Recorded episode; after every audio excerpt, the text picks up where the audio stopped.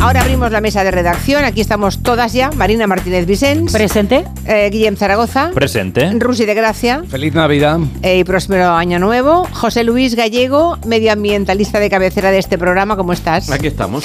Si quieren hacerle alguna pregunta o consulta sobre cuestiones ecológicas o de reciclaje, es el momento. Que luego a las 4, cuando ya te vas, empiezan a entrar 100. mm, Me los pasa Eulalia. sí. 30. Pues, pues no, no. O Nos sea, ahora, ahora, es el momento. Luego vienen los lloros. Eso es, luego no me lloren, ¿eh?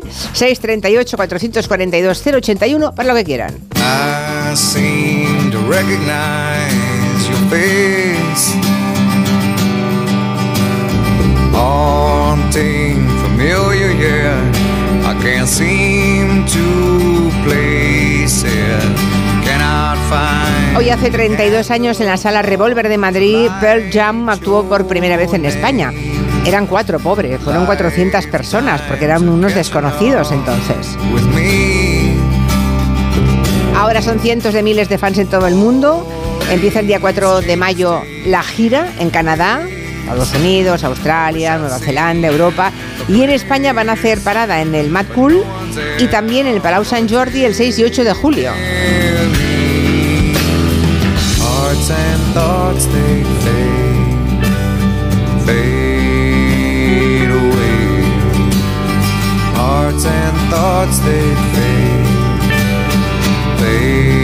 Eso sí, las entradas más tiradas, las más cutres, valen 100 euros.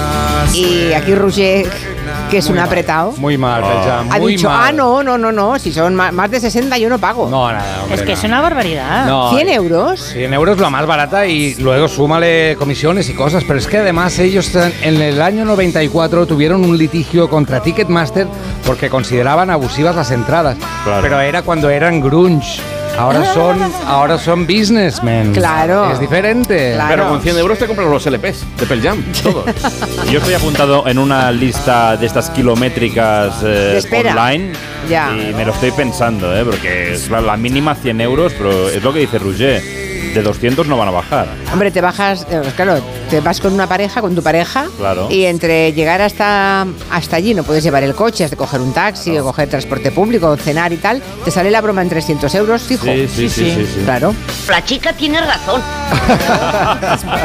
Y luego, ¿cuánta gente cabe en ese, en ese escenario? Eh, No, de...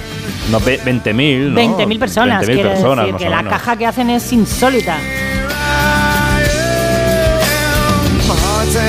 Yo me voy a casa de Gallego, nos ponemos unos discos de aquellos. Ahora que ya ha prescrito el delito, tengo que decir que yo me colaba. En el campo de San Andrés, cuando venía Police, Doctor Feelgood, Uh, ¿te colabas? cámara, me colaba, me colaba muy por debajo de bien la valla. hecho, muy bien hecho. Por debajo de la valla. Por debajo de la valla, Pero- además. luego la volvíamos a poner. La volvíamos a poner los del no barrio, había- los del no- barrio. Pero no había gente que estaba pendiente de las Yo vallas. soy de un barrio aristócrata, como aquí el Deditos, y, lo- y, y nosotros hacíamos, sobrevivíamos. Ya, que ya, venía ya. Police, pues ahí que nos íbamos. Yo Ya, me ya, colaba en varios conciertos también.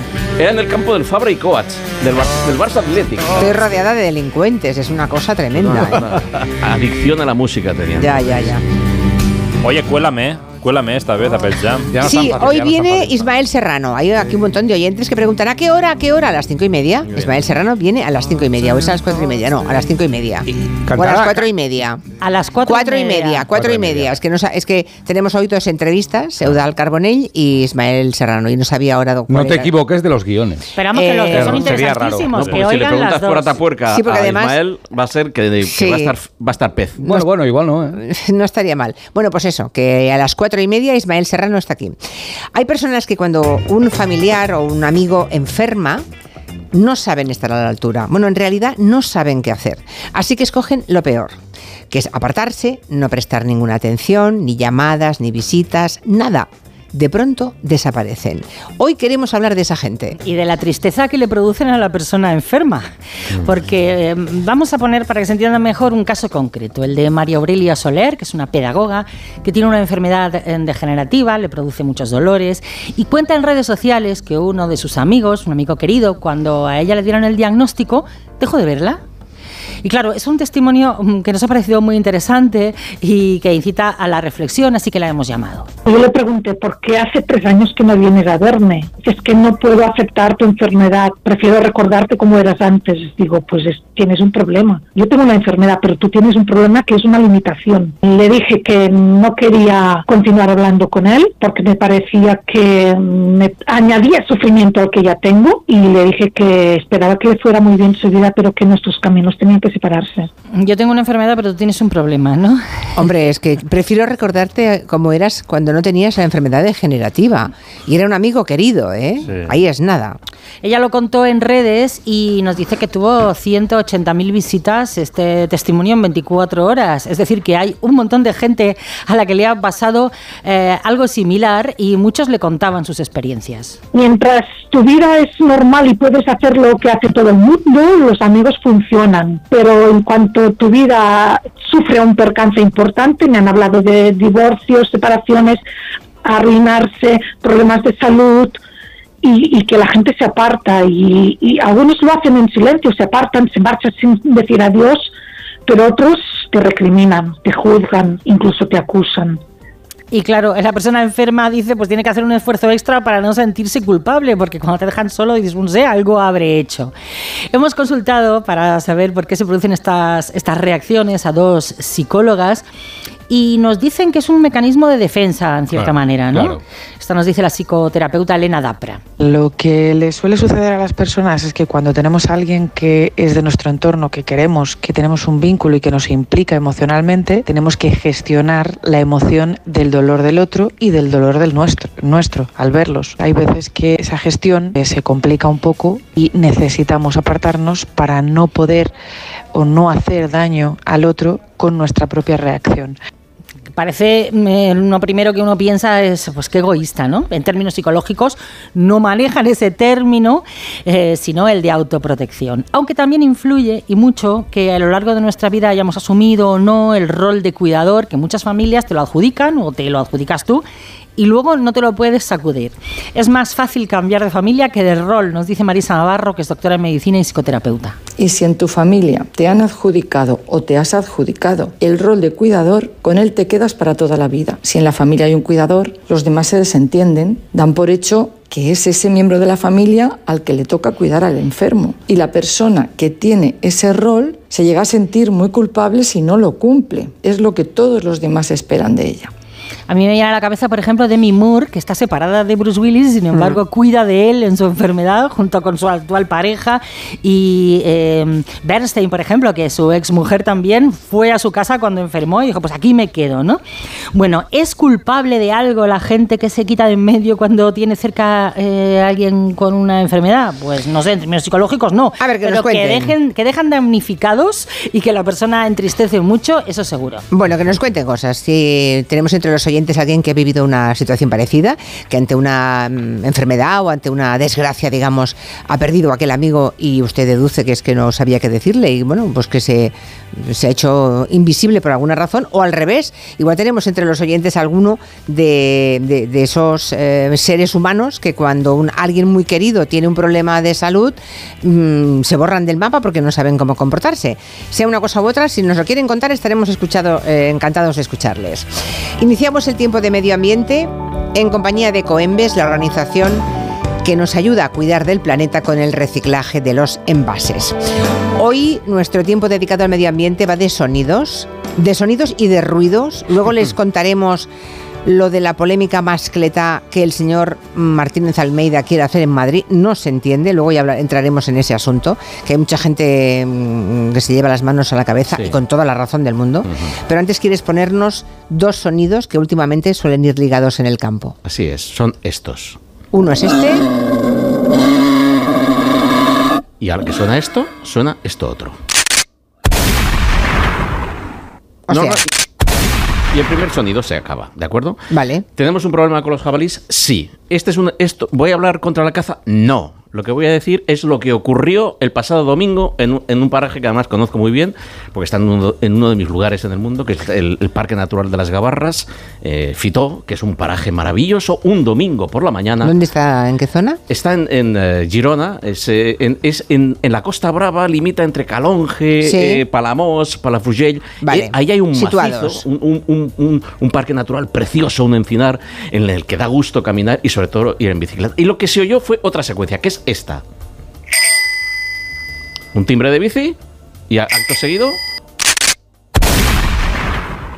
Un ciclista que iba caminando tranquilamente, Iba viendo- pedaleando y le disfrutando las primeras y exactamente voy a coger el parte de los agen- de los agentes rurales de los agentes rurales dis- dis- le dispararon a 36 metros de distancia y sin tener visión directa es decir este no es un programa contra la ca- este no es un espacio contra la caza este es un espacio en el que quiere poner en, en debate si es normal que se organice una batida para el jabalí un domingo por la mañana en un lugar como el paraje de Fitó, que sabes sí o sí que va a acudir un montón de gente, porque es un lugar maravilloso en que van familias, en que vamos senderistas, va gente a ver pájaros, va gente a coger espárragos, va gente a coger setas. En...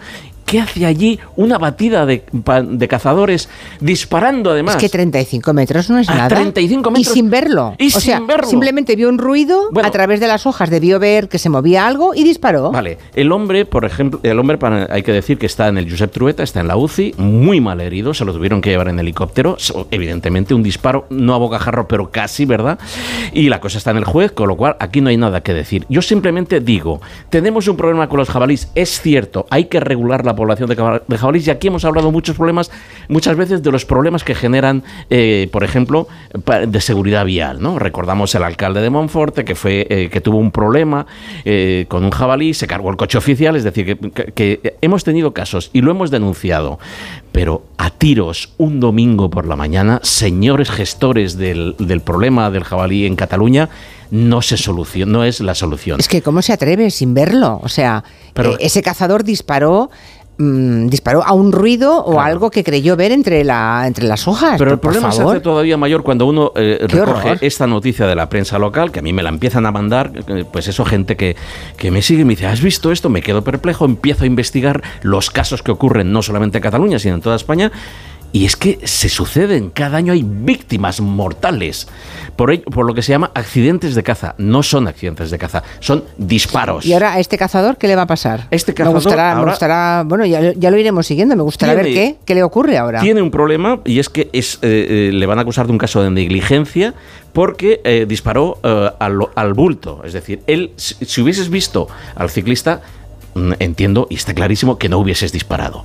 Pero ¿en cómo se te ocurre disparar sin ver al jabalí?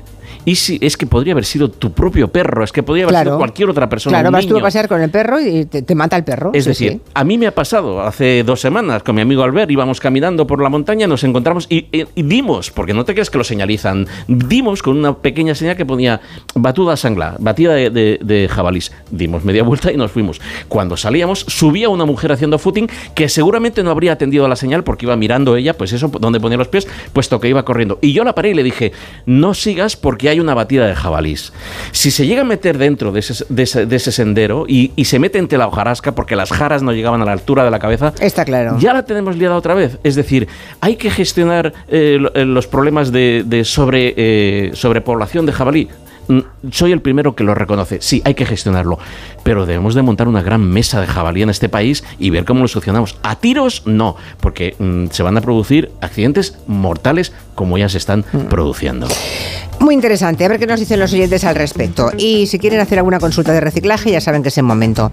Bueno, nos relajamos un poco, lo hacemos con música, y no con cualquier música, sino con la que dicen que es, atención, la canción perfecta para combatir la ansiedad. Pues sí, Julia, la han encontrado. Varios expertos han estudiado los efectos de la música sobre nuestro estado de ánimo y han encontrado la canción más desestresante del mundo. Es esta. No, perdón. no Venga es ya. esta. Ah. No, no. Bueno, ¿a ti te gusta? ¿Te relaja? Me esperaba el Binoni y me has puesto aquí. No, no, la más relajante es esta. Porque ha llegado mi momento. No, tampoco, tampoco, no, tampoco. No, no, no, no. Vale, no, va, no. eh, ahora sí, de verdad, es esta.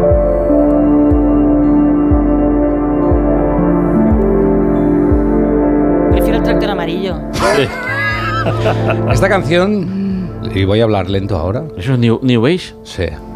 Esta canción se llama Weightless, es de la banda Marconi Union y esta canción redujo el nivel de estrés y ansiedad en un experimento un 65% a los participantes. Despierta, Roger. En un estudio que hizo el doctor Lewis Hodgson de MindLab International, en el estudio cogieron a personas. Primero les hicieron, o les pusieron una cosa estresante, un, un rompecabezas de alta dificultad que tenían que responder muy rápido, ¿no? solucionar muy rápido. Y luego les pusieron diferentes canciones. Y esta canción, con piano suave, que no repite ningún trozo, ¿Mm? Fue la escogida. fue la escogida y la que funcionó mejor para reducir el estrés. Y como os veo fatal, la canción dura 8 minutos. No, déjala, ya está. ya. Nos hacemos cargo, ya, ya nos lo creemos, ya está. O- dura 8 minutos, vamos a poner los 8 minutos. No, no, no, eh, que digo yo que no, ni hablar. Me pone como hablar. una moto a mí esta canción. Uy, por favor, Bueno, qué a ver. nervios me pone. A ver, un momento, hay otras, hay otras opciones válidas, pero como diría la porta, al loro, porque hay algunas que parecen relajantes y no lo son. Vamos a hacer un mini concurso. A ver. Eh, dos categorías, relajante o enervante. Esta para mí enervante. Vale. A mí también. A mí me la pones tres minutos seguidos. Veo y- tu cara, veo tu cara, Vale. la veo, vale. Ahora las, las que siguen, relajante o enervante.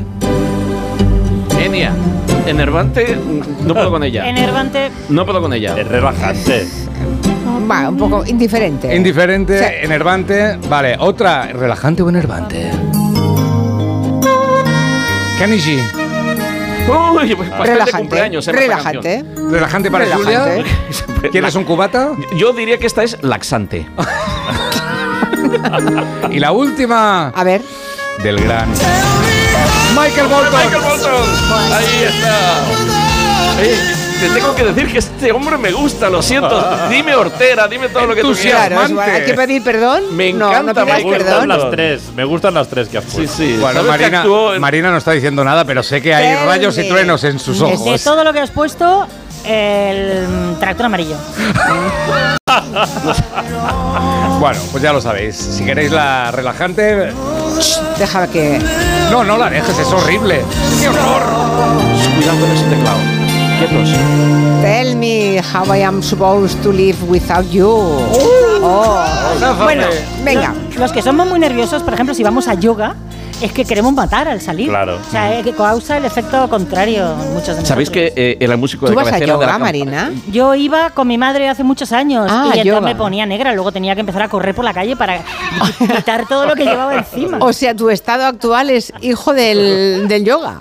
Ha contribuido. Madre de Yo Dios. lo hacía más de karate que de yoga a Marina. Por Sí. eso. Por eso O de jiu-jitsu. eso. equivocó donde colocar su energía, claro. En Onda Cero, Julia en la con Julia Otero.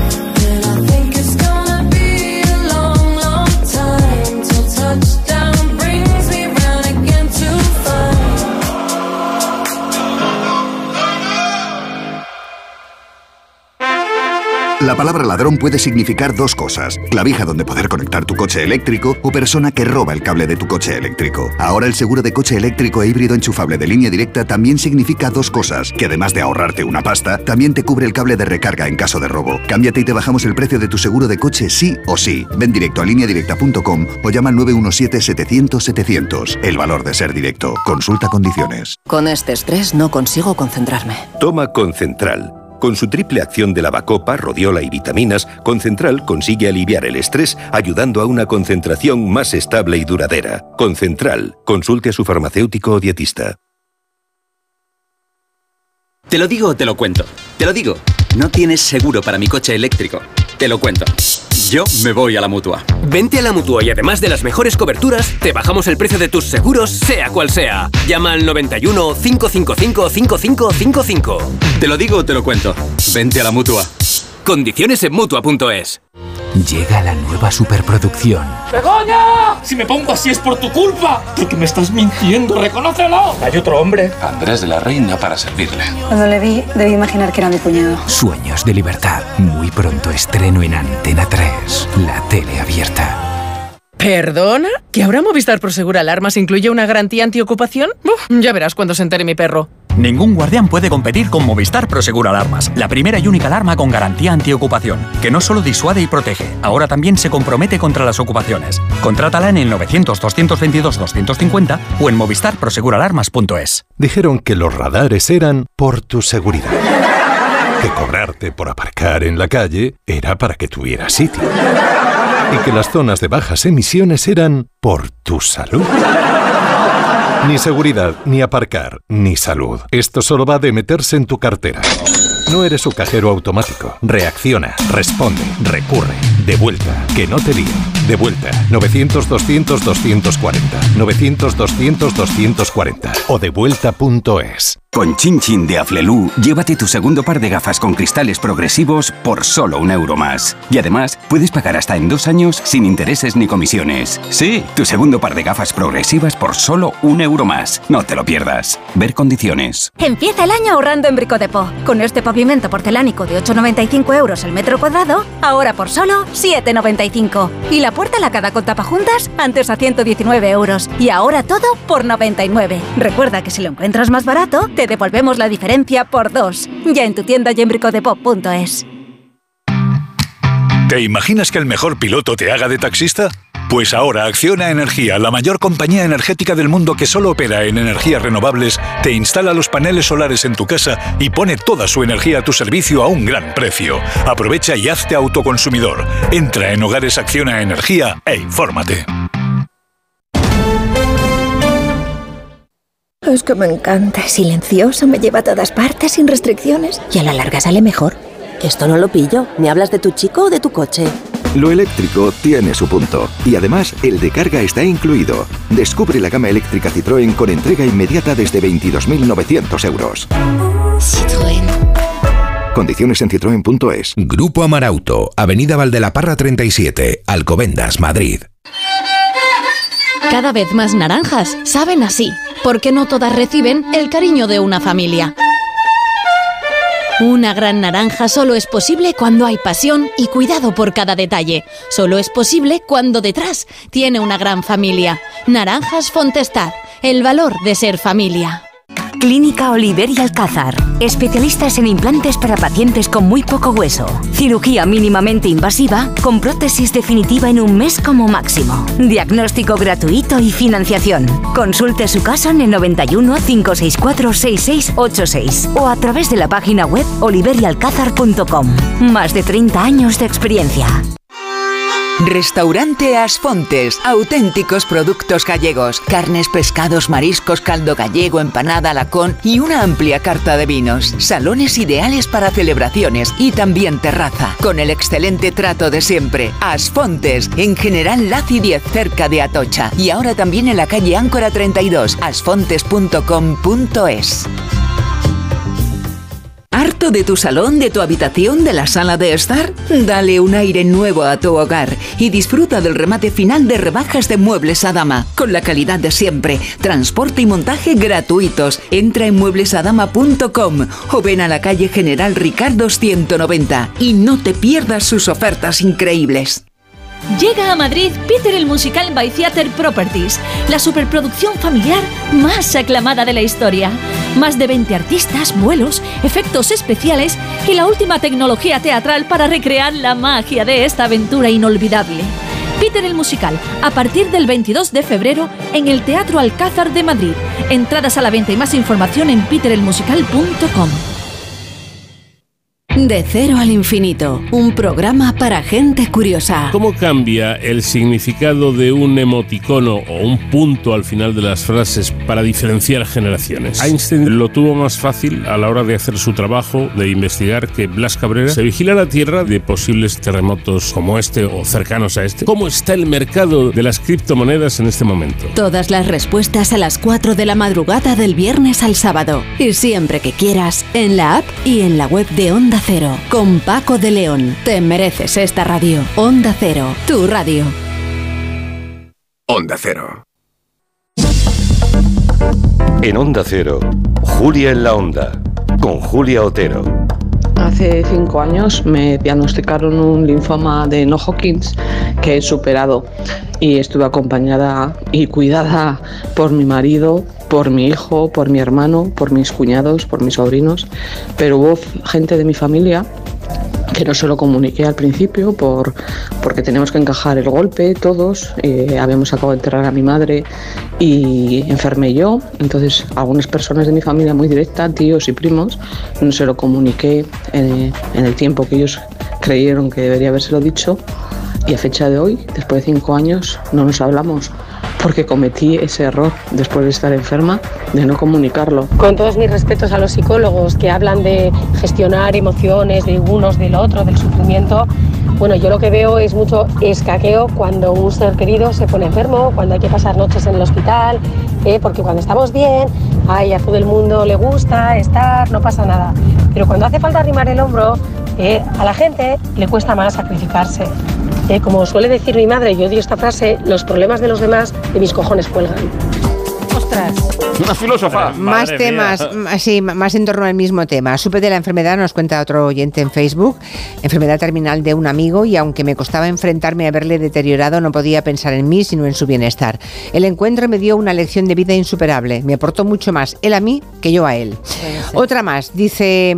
eh, respecto de la gente que deja de ver o visitar amigos enfermos, desde mi experiencia no se puede juzgar porque cada uno nos enfrentamos a las cosas más duras de diferentes formas. Mi hija fue a la UCI con un mes de vida y me era imposible entrar para poder estar con ella cuando la intubaron.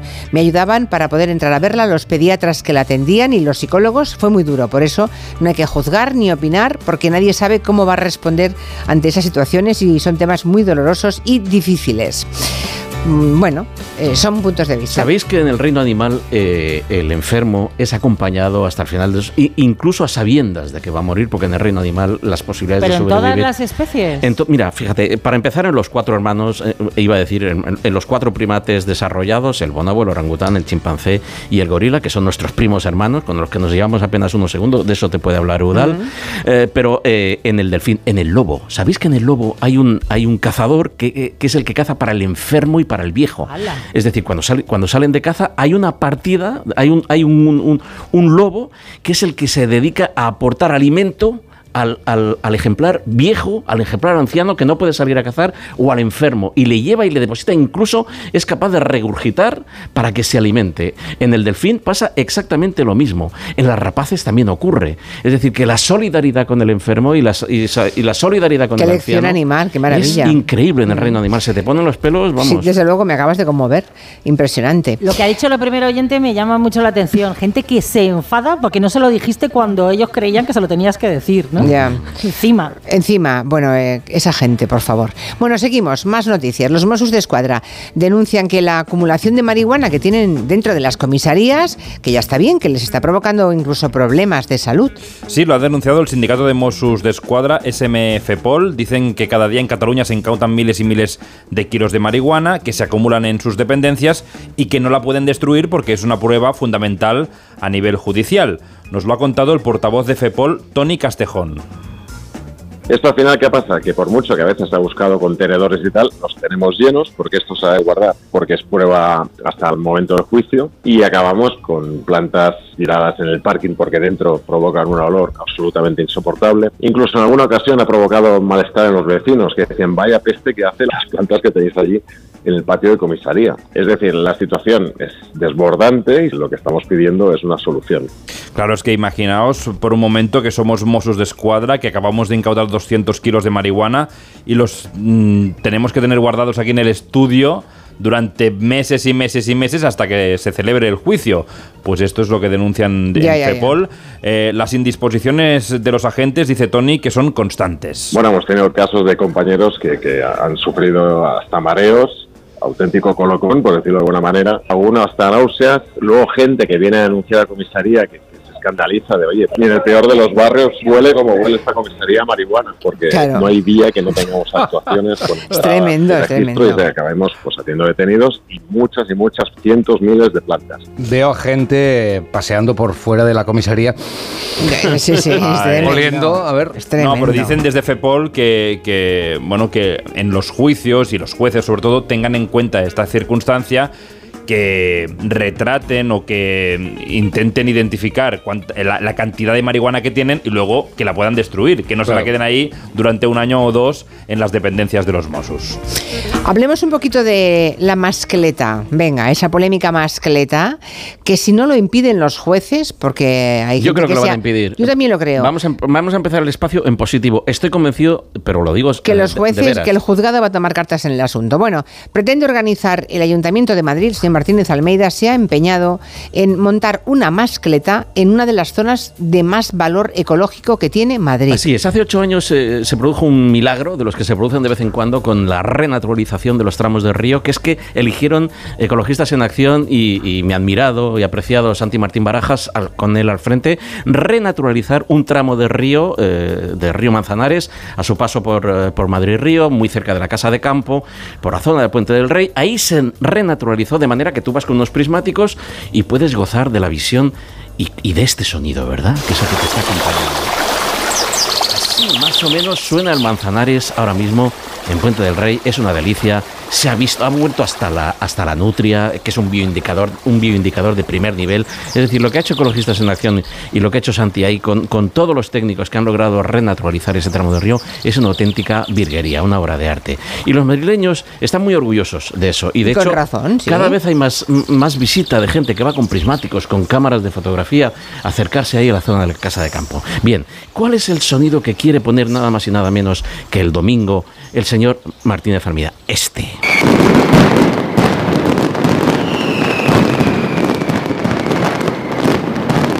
A ver, pongamos el normal, el sonido normal.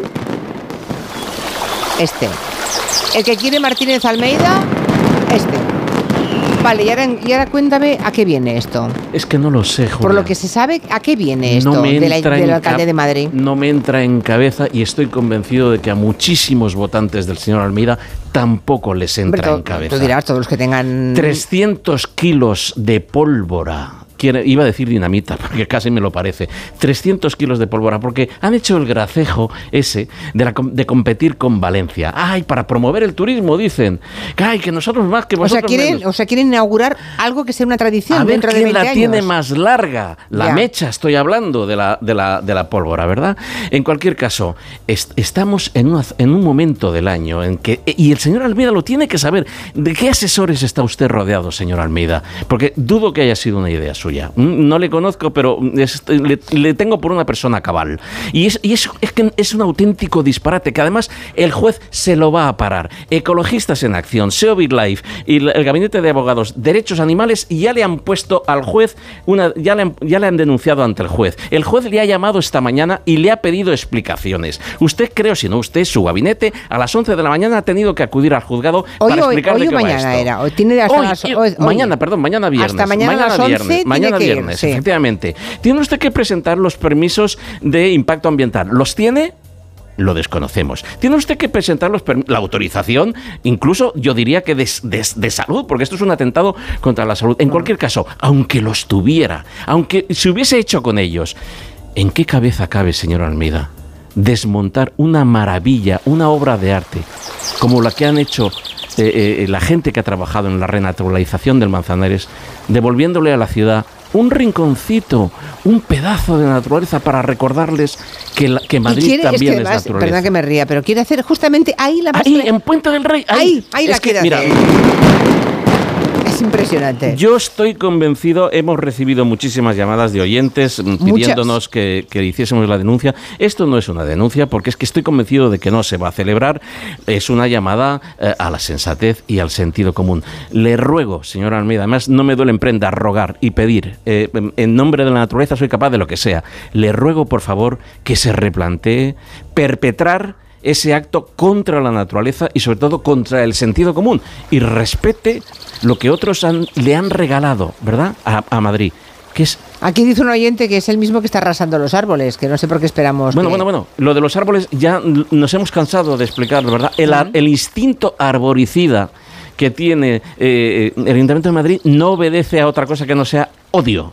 Ya, y ya me he cansado de, de Ya, ya. utilizar sinónimos. Bueno, pues nada, queda claro. Mañana, ¿es este, ¿está previsto para este fin de semana? El domingo, El domingo. a la una Bueno, esperemos, eh, de la que, tarde. esperemos que la justicia por- pueda actuar. ¿Sabes qué va a ser lo peor? Que la sentencia llegue después de que se celebre.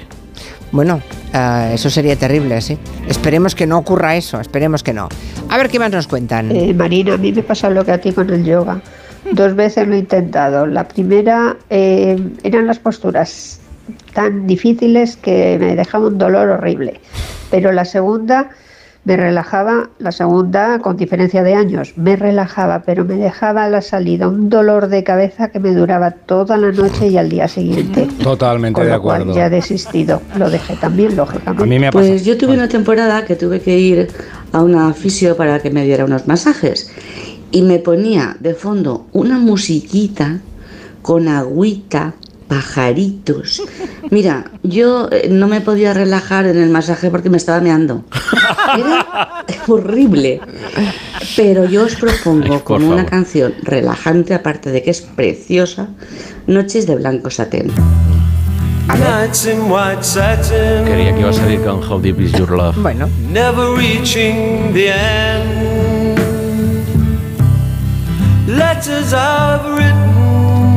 Es curioso que os hayáis juntado tanta gente en, en contra del yoga, ¿no? Bueno, a mí no Yo me- es que no lo sé si estoy en contra o a favor porque Yo nunca lo he tuve una experiencia muy dura, Julia, durante ¿Tú el también? confinamiento. Hice a través del ordenador, ¿sabes? Que, que teníamos a una Sí. profesora y... Y tampoco te funcionó. Esto os va a sonar que es un chiste y que a mí me tuvieron que desatar. Mi mujer me tuvo que desatar de mí mismo. Desanudar. Ya. ¿Cómo? Sí. Me hice a mí mismo una llave de, de judo, estas imposibles. Ay, no podía ser. Pero el ataque de risa que le dio a la profesora y a los participantes Ya, fue ya. memorable. A mí me pasa no con el yoga, pero lo de las posturas, la respiración, el esfuerzo, que es muy cansado con el follar. Ay, Ay, ay, ay, ay, ay, ay. Lo he dejado. A ver, a mí el yoga, las posturas no me molestan, pero toda esa parte de concentración, meditación, piensa en ti mismo, busca tu centro. Oiga, no. Que sepas que en la naturaleza, eso que has dicho, está todo inventado. Para empezar, en el aire, los vencejos. A ver si eres capaz. En el aire, los vencejos. Dice aquí un oyente que de joven llegó a ir a alguna cacería de ojeador y vi como cazadores disparaban perdigones fríos a amigos de los más jóvenes que yo que iban como de secretarios. Madre Dice, esa España que representan es la rancia y ojalá desaparezca. Hombre, ese tipo de personal. Así es. Estos son tos inocentes. No, es que, es, es que los Terrible. escopeteros le hacen mucho daño a los cazadores. Sí, muchísimo. No importa el número de campañas que se ha- hagan todos los años advirtiendo eso de que los antibióticos no lo curan todo, que hay momentos en que no se deben tomar, pero hay determinadas personas que lo siguen pidiendo. Vamos, sí, se empeñan. Vamos a intentar una vez más hacer de servicio público para esas personas de mente obtusa. Totalmente. A ver, los que más lo sufren después del sistema inmune, que es el que más, si te tomas un antibiótico cuando no viene a cuento, son los farmacéuticos. Porque claro, el que va pidiendo antibióticos y no se los dan porque no lleva recetas en cara con ellos. Hay una madre que colgaba un vídeo mostrando su indignación porque no le daban ese antibiótico que según ella su hijo necesitaba porque tenía fiebre, tos, mocos y gastroenteritis. Lógicamente el farmacéutico le decía la receta. Y yo le digo, no, no tengo receta. Precisamente vengo del hospital porque mi hijo está grave, grave y no me quisieron dar receta. Me dijeron que la fiebre la bajara con paracetamol. En la tos la controlara dándole mucha agua, mucho líquido y haciéndole lavados nasales. Ah, y la gastroenteritis con dieta blanda Lo dice como algo. No, lo dice perfecto, o sea, es exactamente paso a paso lo que tiene que hacer. Y ella, que sabe más que el médico, claro, que sabe más que la gente del hospital, dice, pero que se han pensado. Pero, ¿Eh? pero Hay que meterle qué aquí. indignante esto que me estás diciendo. Bueno, hay un farmacéutico muy activo en redes, Guillermo Martín, que firma Farmacia Enfurecida, que dice que les pasa todos los días en las farmacias españolas, que la gente cree que se puede autodiagnosticar Claro. y que si van con el dinero, pues lo pueden comprar todo. Y hay una creencia muy generalizada en la población que es que si se paga un medicamento entero, pues ya no hace falta receta. Y los farmacéuticos siempre decimos los mismos. Si tú te compras un coche, aunque te lo compres con tu dinero, necesitas un carné obligatoriamente para conducirlo. Pues con los medicamentos igual. Tú aunque lo pagues, necesitas obligatoriamente una receta. Pe- Perdona Marina, a mí me cuesta de creer. ¿No será gente que viene viene de otras realidades donde sí puedes comprar otros medicamentos o, o no hay una No, no. seguridad Son social como la nuestra? Las dos cosas. Las dos A veces es sí. gente que viene de otros sitios, efectivamente, donde le dan el antibiótico solo por quererlo y pagarlo.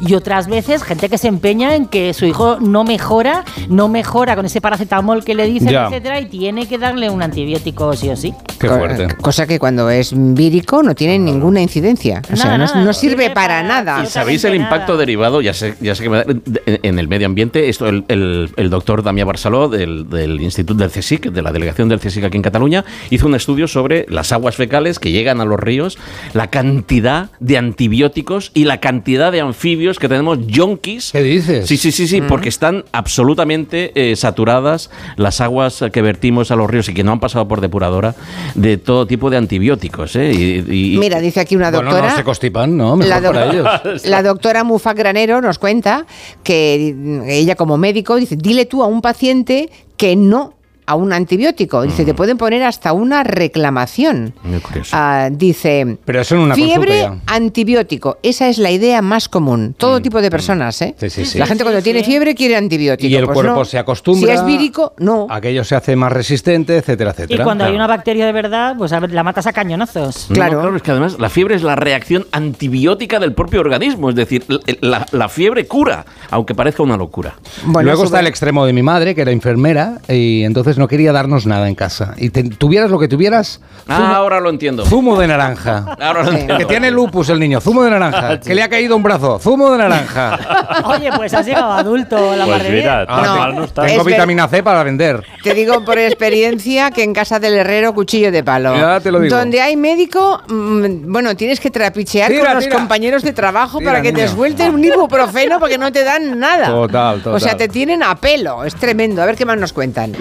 Buenas tardes, me gustaría preguntarle dónde puedo mm, reciclar unos cartuchos que están sin usar pero están estropeados. Muchas gracias. Quería saber si hay en el punto limpio algún sitio específico para deshacerte de las cintas VHS. Sí. Tengo varias y me gustaría quitármelas del medio.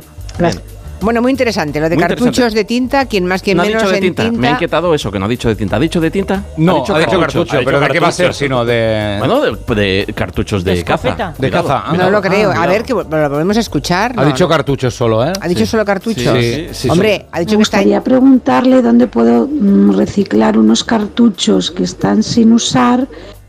Bien, en cualquier Cartuchos caso, sin vamos, usar. a, vamos Sí, a ver que son de tinta. Puede que sean. Bueno, Sí. Veamos Vamos a- las dos opciones. Vamos a ver. Si sean son- de tinta o sean de pólvora. Si son de tinta, vamos a hacer el primer euro, querida amiga. Nos vamos a ir a cualquier tienda de en cualquier gran ciudad. Va a encontrar usted us- una tienda de, de repuestos de informática y va a llegar con su bolsa de cartuchos y se los va a vender y le van a dar entre uno o dos euros por cartucho. Bien. ¿Ah, sí? Sí, sí, por si está lleno, si está sin Tanto si está lleno como si está vacío. Ah. Te los compran. Los cartuchos hoy en día Es igual, se si es, compran y es se igual, rellenan. es igual si es tuyo o robado, no pasa nada. No, no, no, te estoy viendo. favor. No, por saberlo. Rusia de gracia. Pero, señorita, haga el favor de, de Es desgracia. tremendo este hombre. No, no, pero eh, en cualquier caso, eh, esto, esto va de veras. La reutilización en el caso de los cartuchos de tinta es que además tiene premio, le van a dar una pasta. Y si son de, de caza, ahí estamos con un residuo especial. Cuidado, porque eso es un residuo especial, tiene que ponerse en contacto eh, con el punto limpio para ver si es que ellos tienen a bien disponer eh, de algún apartado. Ya saben que los puntos limpios no todos recogen los mismos. Por ejemplo, en el caso de las cintas VHS, hay puntos limpios que sí que las recogen porque la cinta de dentro, ya sabéis que tiene metales muy preciados, incluso algunas llevan oro, plata, cuidado, o sea que eso se recupera eh, y sobre todo nunca tirarlas al contenedor de rechazo. La cinta de la caja cuando sale se lía en los engranajes del camión de recogida, es una de, las- de las cosas que siempre me dicen los, los basureros cuando hablan conmigo. O sea, es un infierno, el peor infierno para, Para los un que basurero recogen es que basura vea. Una cinta de VHS volando porque se le va enrollando el engranaje y, y aquí y hasta aquí llega el camión. Ya, ya, se carga el camión. Entonces, VHS en el punto, punto limpio, limpio. Y los cartuchos también al punto limpio. Y Y veremos si, si no- ayer le dicen, y si igual, no, se va a la Guardia Civil, ¿eh? Exactamente, seguramente. Igual y que si no, se Guardia va, Civil. se va a la tienda de informática y ya me dirá cuánto. Y vamos a medias. Vale. O ya saben lo de los cartuchos Hombre, claro, de tinta. información. El catalán. Nueva York ha denunciado, esta es una noticia bien curiosa, ha denunciado a las cinco mayores redes sociales porque dicen que el uso está afectando a la salud mental de los jóvenes porque tienen mecanismos para que sean lo más adictivas posible. Exactamente, la ciudad de Nueva York presentó ayer una denuncia formal contra cinco de las mayores redes sociales que son TikTok, Instagram, Facebook, Snapchat y YouTube, par- eh, dicen literalmente por alentar una crisis de salud mental entre los menores en toda la nación. La denuncia fue presentada por el alcalde Eric Adams y ha sido planteada conjuntamente por la alcaldía, el Departamento de Educación y el Departamento de Salud. ¿Qué decía el alcalde? El alcalde decía que la ciudad gasta 100 millones de dólares al año en programas de tratamiento de salud mental de la juventud y por eso el 24 de enero la ciudad declaró las redes sociales amenazas para la salud mental y las equiparó en su peligrosidad a las drogas y a las armas. La denuncia planteada describe algunas de las tácticas, como decías tú Julia, de las redes sociales como el uso de algoritmos que los mantienen enganchados. ¿Cómo funciona este enganche? Nos lo cuenta Héctor Guirdó, director de Equidad Digital de la Fundación Lo que es bastante diferencial en, las redes sociales y es algo que ha alarmado mucho, en este caso a, diver- a diversos estados de, Estados Unidos y supongo que es un riesgo global, es que estas redes sociales y los algoritmos que tienen detrás lo que hacen es aprender de nuestros datos y nuestras de- decisiones. Y eso es valioso pero es muy muy peligroso si se hace un mal uso. Eso quiere decir que los contenidos que cada niño, cada menor está recibiendo se adaptan a ellos mismos y eso puede generar pues estos procesos de adicción porque al final te está dando lo que tú quieres consumir. Qué bien contado, ¿eh? El La- scroll infinito, claro. ¿Te La los, mandanga. chistes- los chicles de fresa? Te va a decir qué marca de chicle de fresa es la Exacto, mejor. y no sales de tu bucle. Y no solo eso, los jóvenes eh, son víctimas propicias de las redes sociales en general, pero todavía lo pueden ser más si a la juventud le sumamos el factor pobreza. Lo que la investigación y nuestra propia evidencia nos dice es que eh, estos riesgos de la tecnología afectan más a la población más vulnerable. Digamos que las capas sociales con menos recursos, con menos tiempo para que sus padres igual les dediquen a acompañarlos, son las que tiene, pasan más horas consumiendo contenidos en redes sociales y cualquiera, ¿eh? también en televisión, en los, los cuales consumen también contenidos de peor calidad y de más riesgo, y los cuales pasan más tiempo solos, que la pobreza al final también supone al final una pobreza digital. ¿Os acordáis de cuando el- las primeras demandas contra el tabaco? Sí. Que casi nos reíamos, ¿no? De, Y "Ah, mira, mira dónde han llegado". Quieren que las marcas eh, digan abiertamente que ponen material adictivo allí, que ponen ingredientes que te enganchan, ¿no? Y ahora ya está tipificado y lo ponen los paquetes. Pues es un poco lo mismo, ¿no? Estas eh, marcas, estas empresas lo que hacen es crear elementos para que te enganches. Claro, para la Por lo adicción, tanto, como mínimo, saberlo. No, y lo consideran drogas, ¿eh? Tal- Sí. En esa demanda se le da tratamiento de droga Totalmente. a esas redes sociales. Ha apuntado el, espe- el especialista una cosa que me parece interesante y es que hay aspectos positivos, es decir, eh, eh, él ha señalado que hay aspectos positivos, pero que lo negativo evidentemente es muy inquietante.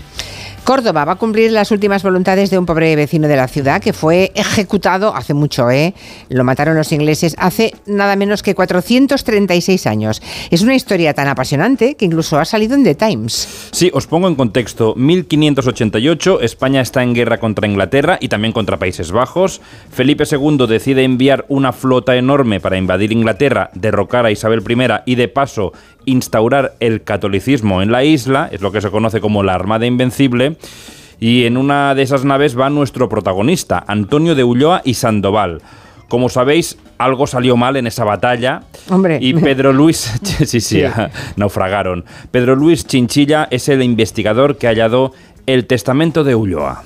se produce el fiasco porque la flota española se ve irremediablemente llevada hacia el norte por los vientos, pues deciden regresar a España bordeando las Islas Británicas. Con tan mala suerte que alrededor de unos 30 barcos naufragaron en las costas irlandesas. Entonces yo se hicieron prisioneros y yo he estado tres años de mi vida investigando sobre estos prisioneros que hasta ahora no se habían ni siquiera contabilizado en la historiografía española. Antonio y otros 400 soldados españoles que han naufragado son llevados a una cárcel de Irlanda, pero como Inglaterra en ese momento no puede mantener a tantos prisioneros, deciden ejecutarlos a todos. Como las fuerzas inglesas en esa época en Irlanda eran muy escasas, ante la llegada de tantísimos náufragos españoles, optaron por una estrategia de aniquilamiento pura y dura. De tal manera que entre 300 y 400 prisioneros españoles que estaban encerrados en la cárcel de Galway fueron asesinados el mismo día. Uno de estos hombres era Antonio de Ulloa y Sandoval, un hombre que escribió un testamento desgarrador donde termina con dejo ya de escribir que el verdugo no me da más lugar, es decir, no me da tiempo, que estaba a punto de ser ejecutado. Madre mía. Claro, Antonio ya en el patíbulo escribe un testamento de prisa y corriendo, quiere recibir unas misas por su alma en Córdoba.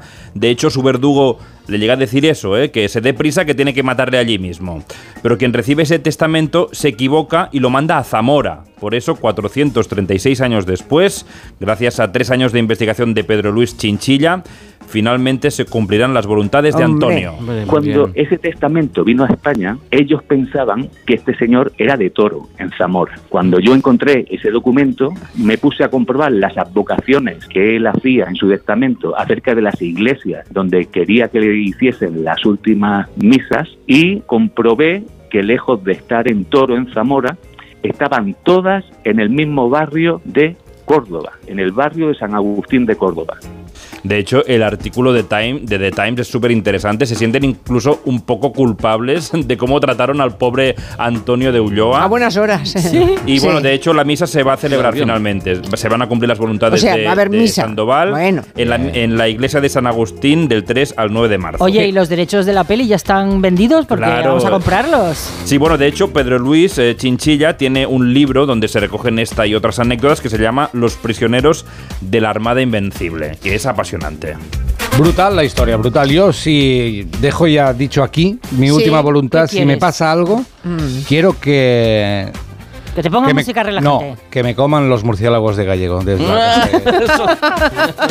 Los murciélagos de gallego. De gallego. Para eso tendrías hombre, que ser un insecto volador y no te veo. Bueno, volador no, pero insecto un rato. Ya, ya, pero es que eso quiere decir que te lo tienes que llevar a tu casa. Sí. gallego, hombre. Ah, tío, enrollate. Es lo último que haría meter a De verdad. en mi casa.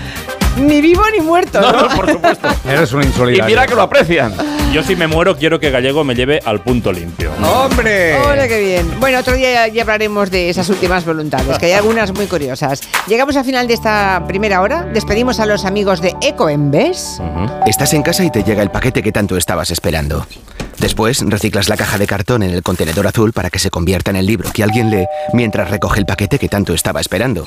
En la economía circular, recicla siempre el papel y el cartón en el contenedor azul para que el mundo no deje de girar. Ecoembes. Reduce, reutiliza, recicla. Lo próximo será el cine con David Martos. Eh, tremendo esto de que el PP finalmente haya cedido a la exigencia de Vox y se haya derogado juntos en Aragón la ley de memoria histórica. Recordemos, España, el segundo país con más fosas eh, después de Indonesia. ¿eh? Y Aragón, de todas las comunidades que hay en España, es donde hay más personas eh, desaparecidas. ¿eh? Desde, bueno, pues PP y Vox derogan la ley de memoria histórica. Tremendo. Permítame que aproveche el último segundo para mm, reclamarle de nuevo al señor Almida Vale. que tenga bien no esperar al juez. Que en un golpe de sensatez y de sentido común nos dé una lección y respete la naturaleza. Y se olvide de esta mascleta, por favor. Ni en el Puente del Rey, ni en Vallecas, en ningún sitio. No es necesario. Lo tenemos en cuenta. Eh, ya te iremos contando. A ver. Si te hacen caso. En todo caso, tendrá que hacer caso al juzgado. Si no quiere decidirlo él, a ver si la justicia decide. Son casi las 4 de la tarde, 3 en Canarias. Noticias y a la vuelta repasamos cine.